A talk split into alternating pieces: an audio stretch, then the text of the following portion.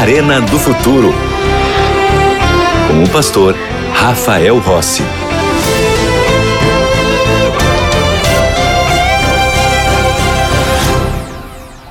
Já estamos de volta com o programa Arena do Futuro aqui na TV Novo Tempo. E você sabe que a Novo Tempo ela é, tem vários veículos de comunicação. Nós temos rádio, temos TV, temos internet e temos também a Escola Bíblica, a maior e melhor escola bíblica de todo o mundo. E a Escola Bíblica está junto com o programa Arena do Futuro, oferecendo para você o estudo bíblico à procura da verdade. Bom, a verdade não está escondida a verdade ela pode ser encontrada, mas é preciso que você recorra a ela e busque ela.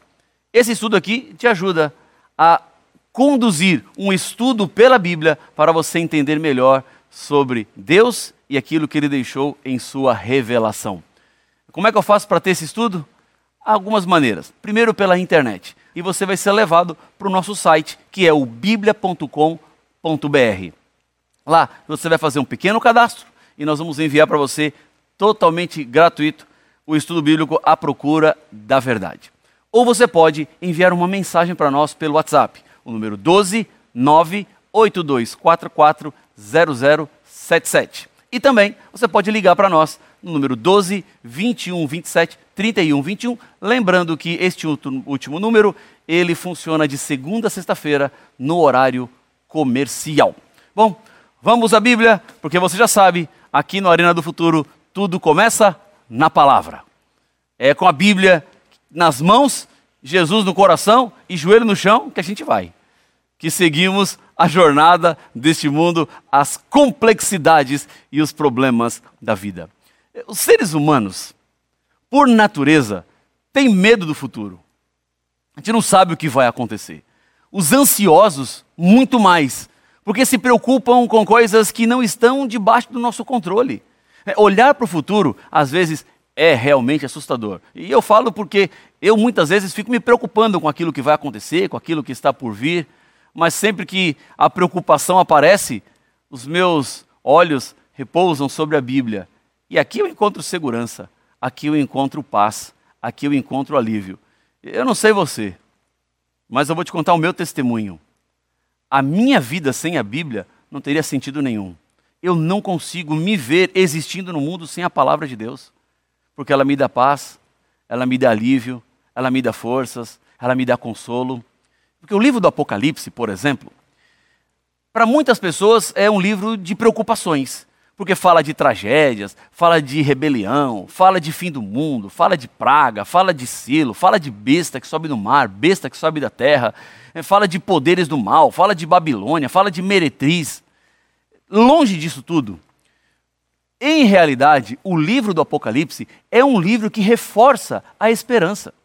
É um livro que mostra que Deus tem o controle de todas as coisas. Nada escapou das mãos de Deus. Por mais que às vezes pareça que as situações são muito difíceis e complicadas, Deus tem tudo no seu controle. As promessas divinas não são como promessas humanas. As promessas divinas são promessas seguras. E a gente às vezes ouve diferentes promessas que nos são feitas. E quantas dessas promessas que você já ouviu não aconteceram? E tem o outro lado da moeda. E quantas promessas você fez que você não conseguiu cumprir? Bom, em realidade, o ser humano está acostumado com promessas feitas e promessas escutadas que não se cumprem. Quando nós vamos à Bíblia, quando nós vamos à palavra de Deus, as promessas são seguras. Lá na minha casa, nós temos uma caixinha de promessas. Eu acho que alguns de vocês devem ter também em casa, você que nos acompanha pela Novo Tempo talvez também tenha. E o que são essas caixinhas de promessas? São dezenas de, de textos bíblicos que estão lá e você tira um aleatório. E algumas vezes Deus falou comigo de maneira assim muito clara nesses textos que eu peguei ali. E às vezes o texto vinha exatamente daquilo que eu precisava. Ouvir naquele momento, ou precisava para aquele dia. Aquilo que ia acontecer que eu nem sabia. Mas Deus falou comigo. As promessas bíblicas são exatamente assim. Deus coloca essas promessas para nos animar, para nos fortalecer, para nos levantar a cabeça, para que nós não fiquemos desesperados, aflitos, abatidos. A palavra de Deus, ela vai nos ajudando. Deus enviou bilhetes de amor nas suas cartas, aqui na Bíblia. E esses bilhetes vão aparecendo quando a gente mais precisa, quando nós necessitamos. Hoje, no tema que vamos tratar, as promessas do Apocalipse, vamos estudar essas promessas. Vamos ler algumas promessas que nós encontramos nas páginas da Bíblia. Vamos começar a primeira promessa.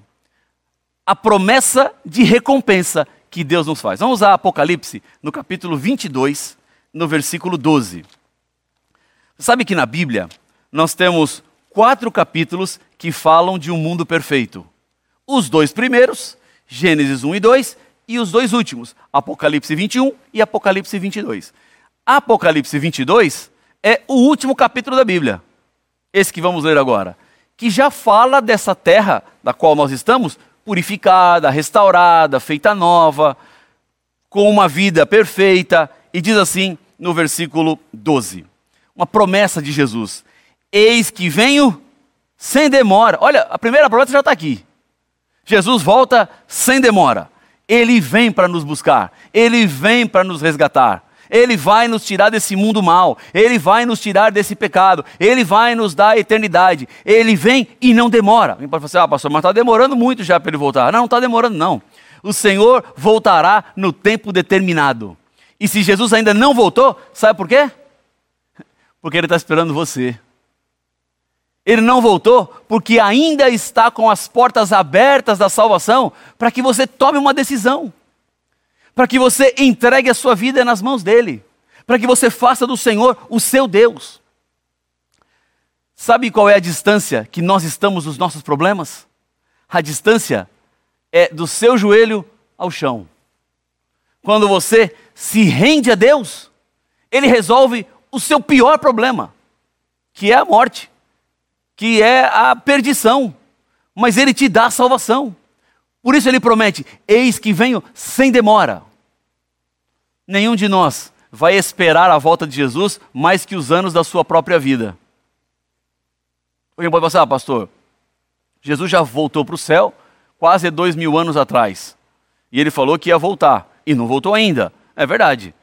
Isso mesmo aconteceu. Ele disse que iria voltar e ainda não voltou.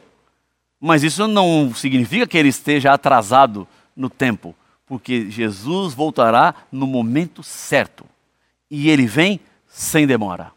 Olhando para os sinais da Bíblia, olhando para o Apocalipse, olhando para aquilo que Jesus predisse que aconteceria no mundo antes da volta dele, nós vemos que estamos muito perto deste maravilhoso encontro com Cristo Jesus. Mas continua dizendo: E comigo está o galardão que tenho para retribuir a cada um segundo as suas obras. Então Jesus volta e na volta dele ele está prometendo a recompensa. Recompensa é algo que você vai ganhar em troca de alguma coisa que fez. Então, a recompensa é como um salário. O salário é o trabalho de um dia e você recebe a recompensa. O trabalho de uma semana vem a recompensa. O trabalho de 15 dias, a recompensa. O trabalho de 30 dias, a recompensa. Você é recompensado por algo que fez. Quando nós olhamos para a Bíblia, quando olhamos para o livro do Apocalipse, vemos que Jesus voltará para nos recompensar. É fácil o caminho da salvação? Não. Jesus disse que era fácil? Também não. Ele falou que era difícil. Na verdade, Jesus disse que existem dois caminhos: um caminho largo e um caminho estreito. O largo vai para a destruição, e o estreito vai para a salvação. Ele já estava dizendo para nós que é mais difícil. Mas, no caminho estreito, há uma recompensa melhor. No caminho largo, há uma recompensa pior. Se você olhar apenas pelo caminho, obviamente você vai escolher o largo. Não vou escolher o caminho estreito, nada, vou escolher o largo, é melhor, mais amplo, mais fácil caminhar, tem mais espaço. Só que o caminho largo, a recompensa é ruim. O caminho estreito é mais difícil, é mais apertado, tem mais obstáculos. Mas a recompensa é a eternidade. E se a recompensa é a salvação, obviamente vale muito mais a pena seguir pelo caminho estreito. Jesus vai recompensar cada um segundo as suas obras.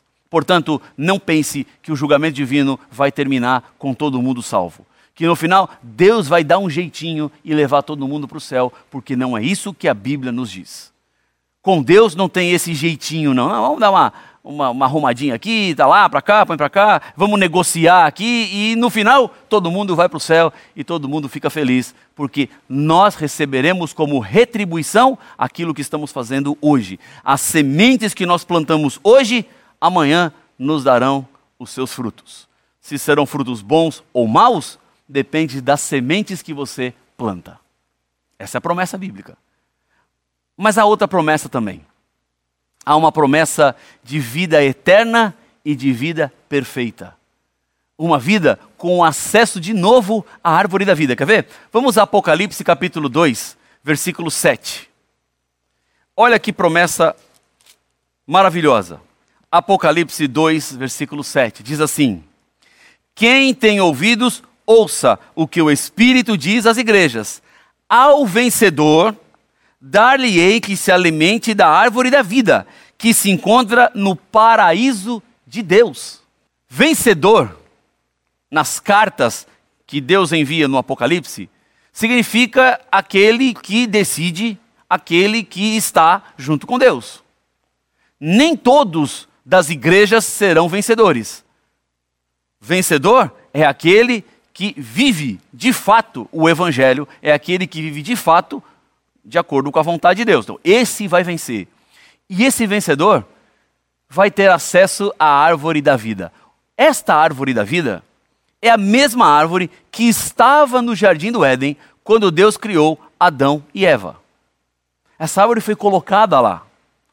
Quando Adão e Eva pecaram, eles foram expulsos do jardim do Éden, porque Deus disse: eles não podem mais ter acesso ao fruto da árvore da vida.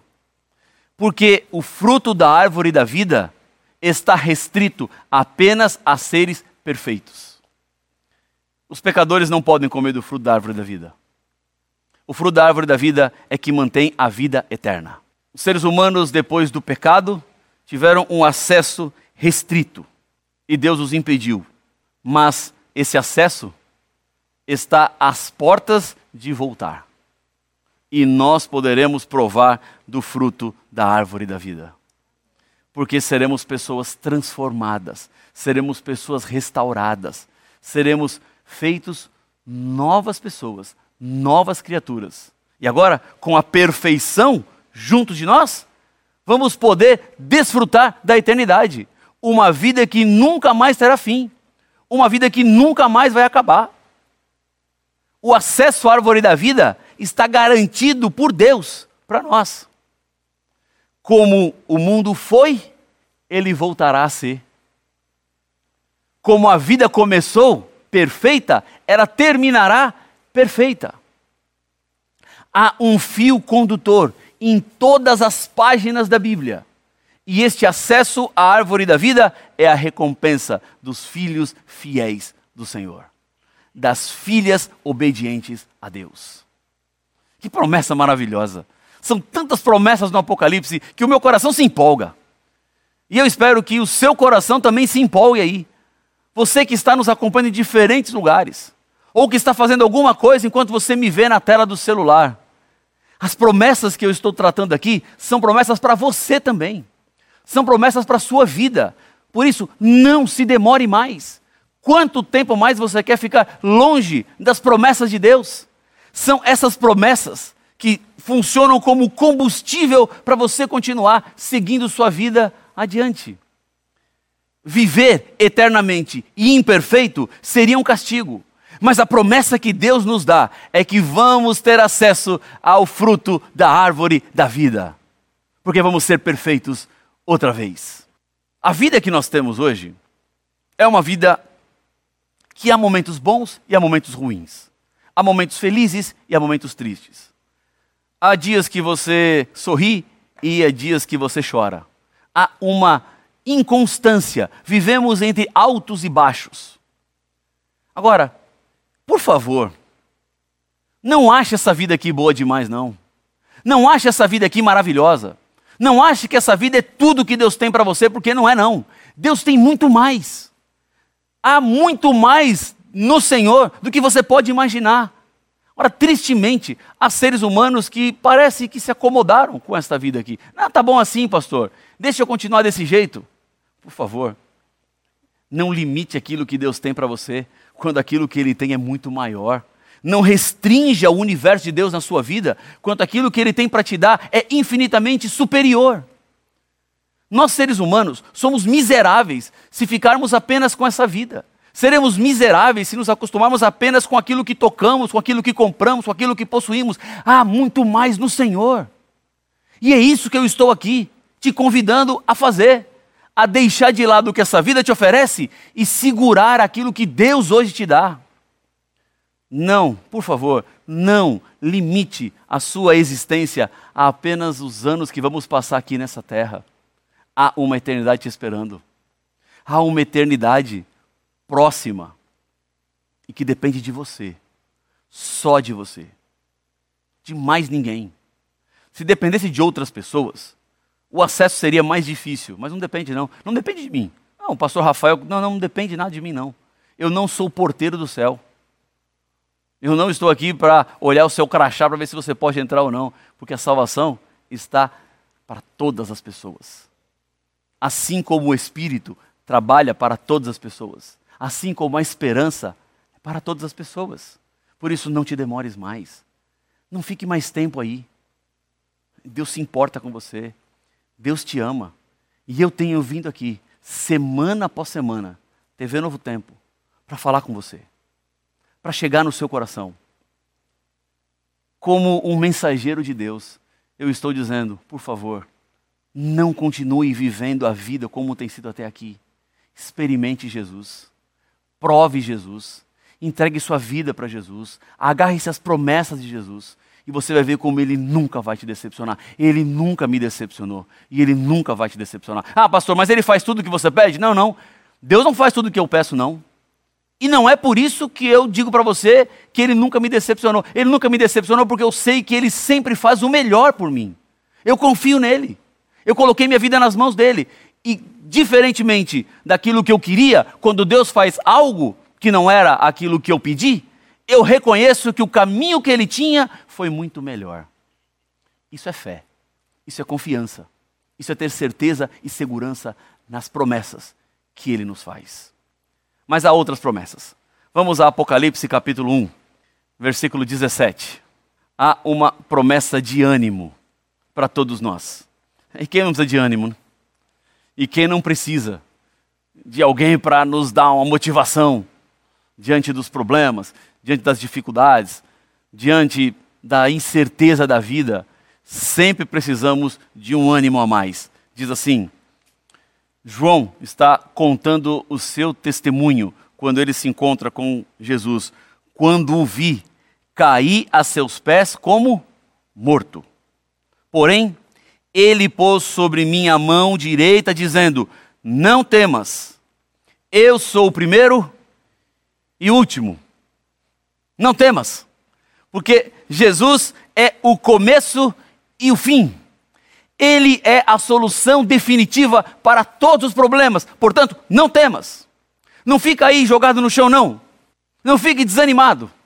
Não fique abatido. Não fique sofrendo. Não fique se auto-vitimando. Não fique se penalizando. Não fique se culpando. Não fique mais fugindo. Não fique mais chorando. Há um momento que você precisa abandonar as lágrimas. E é verdade que existe momento de sorrir e existe momento de chorar, mas esse choro não pode durar mais do que uma noite, porque pela manhã é que vem a alegria, nos garante a Bíblia. Agora, tem gente que fica chorando o tempo inteiro e quando é para vir a alegria de manhã, não enxerga a alegria porque o olho está cheio de lágrimas. Há muita gente que coloca sobre si um sentimento negativo. E há pessoas que, por elas mesmas, vão cavando cada vez mais o poço que elas estão. Elas vão aumentando o buraco e vão entrando cada vez mais fundo no buraco. Para de cavar o poço que você está dentro. Para de afundar mais ainda. Chega um momento que você precisa confiar no Senhor. O que ele disse, João estava lá, jogado no chão como morto, desfalecido, sem expectativa. Um morto está inerte. O morto está praticamente sem vida. Mas Jesus foi lá, tocou e falou assim: Ei, João, não vai ficar assim não. Não tenha medo. Eu sou o começo, eu sou o fim. Eu estou aqui. Há alguns momentos na minha vida que aparecem problemas. E os problemas às vezes me assustam. E eu penso assim: meu Deus, como é que eu vou sair dessa situação? Meu Deus, como é que eu vou conseguir resolver esse, isso? E eu não sei. Eu não tenho uma solução. Eu não sei como vai ser. Eu não sei que alternativa eu tenho. E às vezes eu antecipo o mal do futuro para o presente, sem saber o que vai acontecer. Mas sabe que quando eu coloco nas mãos de Deus, Ele providencia uma solução que depois me surpreende. Eu olho e falo assim: é, foi assim que Deus solucionou? Foi desse jeito que Deus resolveu o problema? Essa foi a forma como Deus lidou com essa situação? E nesse momento, eu exalto o nome do Senhor. Eu agradeço a Deus, porque essa é a provisão que Ele nos dá. Agora, essa provisão do Senhor para momentos de dor e sofrimento só está possível para aqueles que experimentam. Já tomou suco de taperebá? Você só vai saber que gosto tem o suco de taperebá se você provar. Eu posso ficar aqui explicando para você, dizendo é cítrico, é ácido, é doce, não é, não é, como é. Posso colocar vários argumentos aqui. E no final eu pergunto assim: que gosto tem? Você fala assim, pastor, não sei. Eu ouvi as suas impressões. Eu ouvi o que o senhor acha que tem o sabor do suco de taperebá, mas se eu não provar, eu não vou saber. Então eu preciso experimentar. Assim também é com Deus. Eu posso ficar aqui, ó, na Arena do Futuro, semanas falando com você. Meses, anos.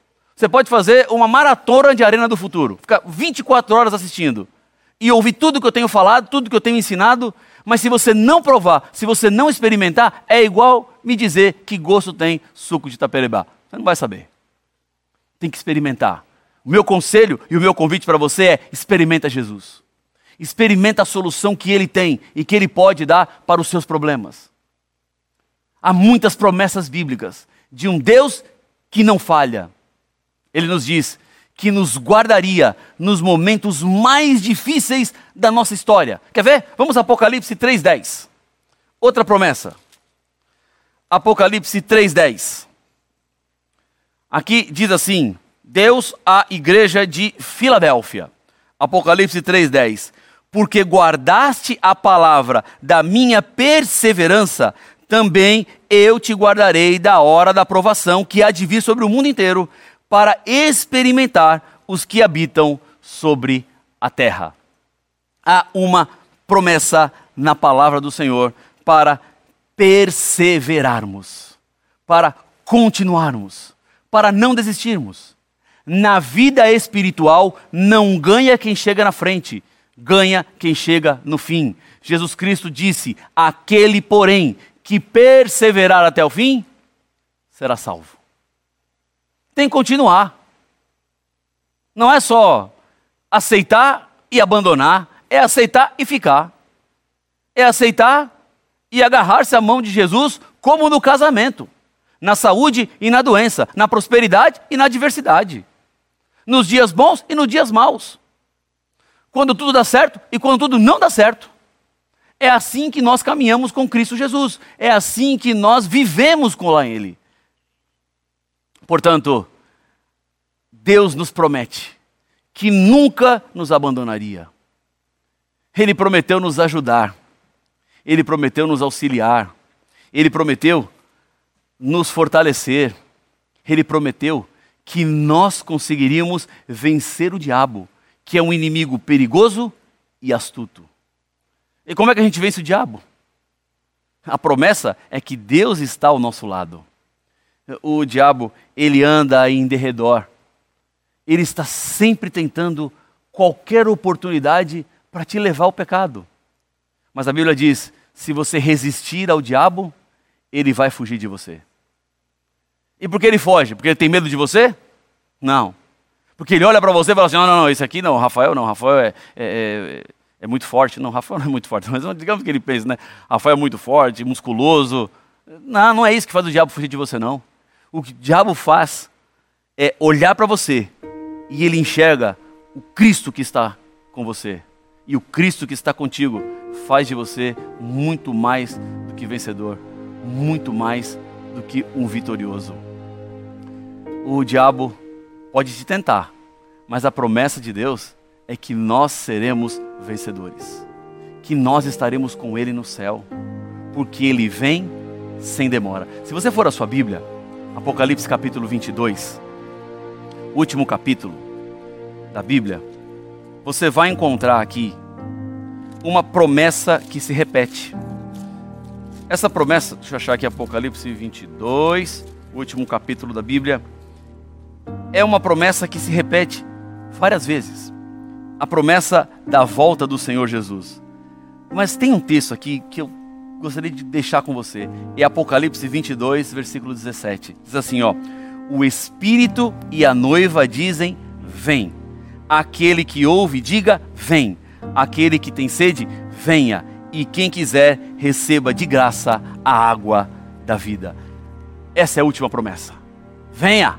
Venha para Jesus, venha para a igreja, venha para o Senhor.